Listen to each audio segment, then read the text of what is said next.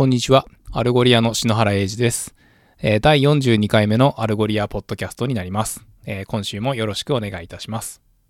えー、今週はトピックが3つございまして、え1つ目が What is Voice Search という、え音声検索に関するアルゴリアのブログ記事が出ていますので、えそちらのご紹介をさせていただくのと、え2つ目がアルゴリアの Rules という機能があるんですけれども、えそちらの活用方法として、えー、 Pin Hide on Category Page というビデオが、えー、出ていたので、えー、そちらを解説させていただくのと、で、えっ、と、三つ目、最後が、えー、 GlobeNewswire に、えー、 Algolia Unveils Vision for Future of Dynamic Digital Experiences というプレスリリースが出ているので、えー、そちらをご紹介させていただきたいなと思います。それではまずは、えー、What is Voice Search というブログ記事ですけれども、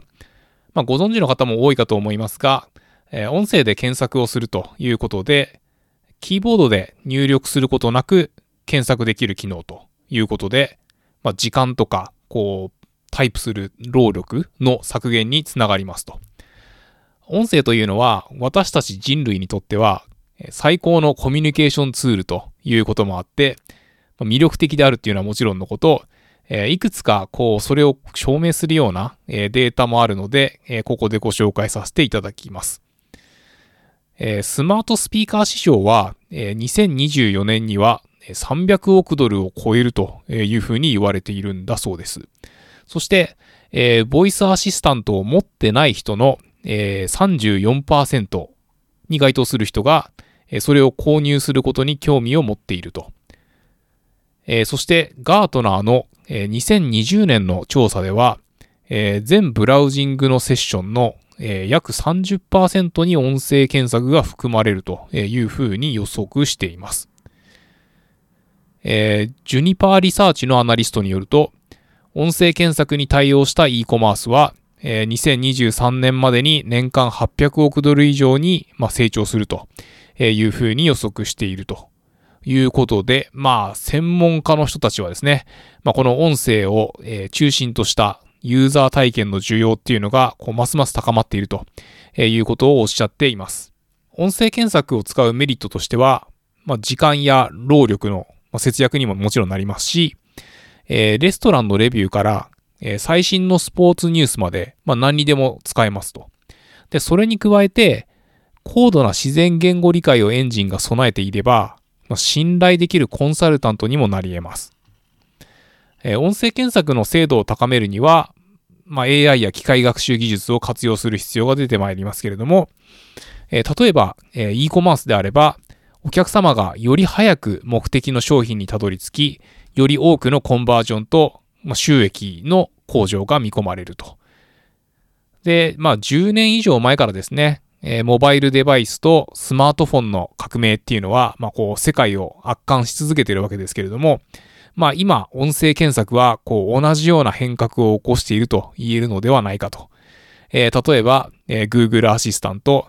えー、Amazon の Alexa、えー、Apple の Siri、えー、Microsoft の Cortana と、えー、言ったものがそれにあたります。そして、えー、そういったこうプラットフォームだけではなくてですね、もちろんそれを活用している例えば、えー、ジョニー・ウォーカーは、えー、スコッチウイスキーの音声検索ができるようになっていたり、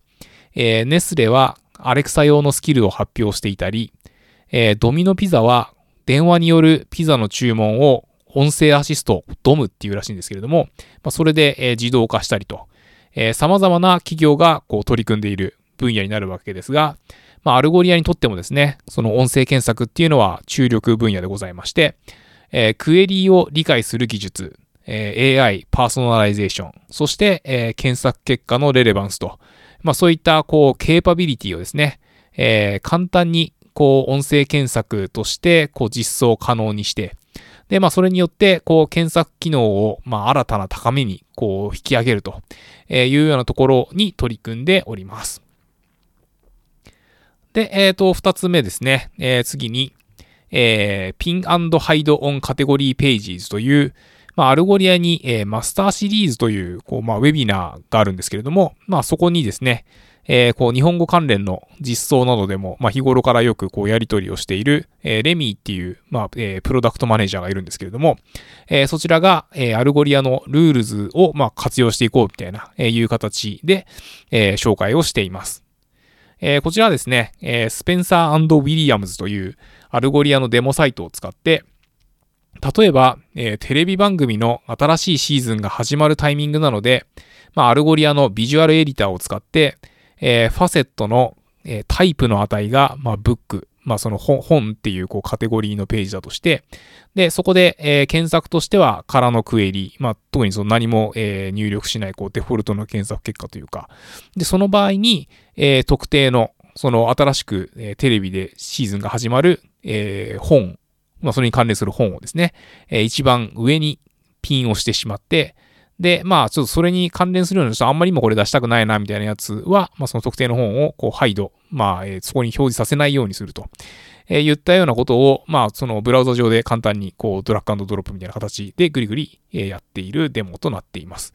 で、えっ、ー、と、まあ、それを元にしてですね、もう一回、そのスペンサーウィリアムズで、えー、こう、ブックスっていうこうタブを、まあ、押すと、まあ、その通りの結果になっていると。まあ、あの、こういったですね、あのこうコードを特に書かなくてよくて、こうダッシュボードでの設定だけで、えー、こういったファインチューンができるっていうのは、こう便利ですね、よね、というような内容でございます。で、まあ、この Rules はですね、こうやってこう、ビジュアルエディターを使ってグリグリやるっていうようなことももちろん、あの、素晴らしい機能だと思うんですけれども、まあ、それ以外にもですね、例えば、あの、コンテキストとして、えー、デバイスの種類を、まあ、この Rules にこう渡してあげれば、えー、例えばそのモバイルで、まあ、なんとかの時だけ、あのこういう挙動にしよう。で、実際にその挙動っていうのは、あの、この JSON の文字列をコンテキストがこの場合に返すみたいなこともできるので、まあそうすると、こう、クライアント側ではやりたい放題っていうか、まああの、特にそのサーバーサイドでのコーディングをすることなくですね、こう、柔軟にいろんなことがやりくりできるようになりますと。で、この、あの、 Rules をですね、活用いただくには、まあ、アルゴリアのプレミアムプランをご利用いただく必要があるわけですけれども、まあ、あの、毎月ですね、えっ、ー、と、1万回までの検索、もしくは1万レコードまでの登録、登録は、あの、無料でご利用いただけますので、まあ、ちょっとどんなものか試してみたいな、みたいなところがございましたらですね、えー、ぜひ、あの、そういった、こう、無料プランというか、無料期間というか、えっ、と、そういうところをご活用いただければな、というふうに思います。そして、えー、最後にですね、えー、 Algolia Unveils Vision for Future of Dynamic Digital Experiences という、えー、プレスリリースですけれども、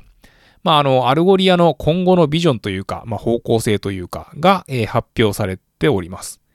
えー、内容はというとですね、えー、リアルタイムにそのセッション内でユーザーの intent、まあ意図をですね、えー、理解して、それを、えー、検索結果、えー、レコメンデーション、あるいはそのアプリ内での notification とか、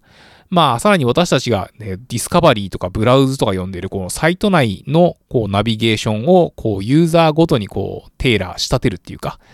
えー、まあそういったところに、えー、と取り組んでいきますというところと、まあそしてまああの当然なんですけれども、えー、そのプライバシーの法律とか、えっ、と、レギュレーションに、まあ、完全に準拠する形で、それを実現すると、えー、言ったものになっています。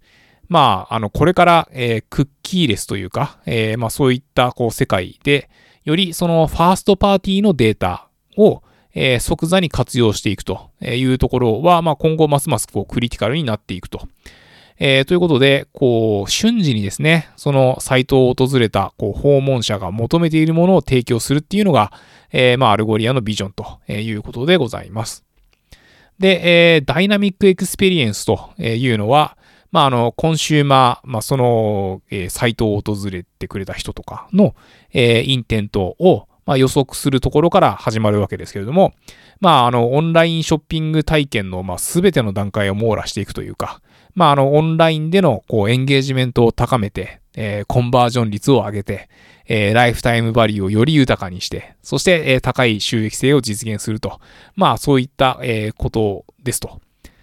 で、あのー、アルゴリアの CEO のこうバーナデットがですね、まあ、あの、驚異的な速さで説得力のあるダイナミックな体験を、こう、即座に提供できるようにするためにとえ言ったようなことを語りつつですね、えー、 Staples Canada という、まあ、会社があるんですけれども、えー、そこの、えー、 Chief Digital Officer のサイモンさんも、えー、コメントを寄せてくれていて、まあ、あの、 Algolia の fine-tune の容易性とか、まあ、その即座に、こう、やりたいことを、こう、実現して、で、まあ、それを反映させて、で、まあ、どうだったっていうのを、こう、見て、で、そしてまた、即座に、こう、えー、それを、こう、切り替えていくみたいな、えー、ことが、えー、できるという、まあ、それによって起こるイノベーションっていうところなどについて語ってくださっています。で、 Algolia は、あの、グローバルで1万社以上に使われているような、まあ、プラットフォームですけれども、えー、全世界のですね、オンラインの人口の8分の1の人に活用されている検索エンジンとなっているということでございます。で、えー、まあ今後のプロダクトの、まあ、 pillar、柱ですね、として、えー、3つを挙げていて、まあ、 Algolia Predict、 Algolia Search、Algolia Recommend と、まあより、なんていうんですかね、こう、 more than search っていうか、えー、全方位的に、まあオンラインでのこうユーザー体験の向上に取り組んでいくと、え言ったことが書かれています。そして、えー、AI、機械学習分野の、まあ、取り組みの強化として、えー、 MorphL の買収や、えー、昨年から、えー、C レベルの、まあ、メンバーの刷新についても、えー、紹介されています。えー、 Chief Revenue Officer のミシェル、えー、 Chief Financial Officer 兼 Chief Information Officer のカールトン、えー、 Chief Business Development Officer のピユーシュ、そして、えー、チーフカスタマーオフィサーのジムと、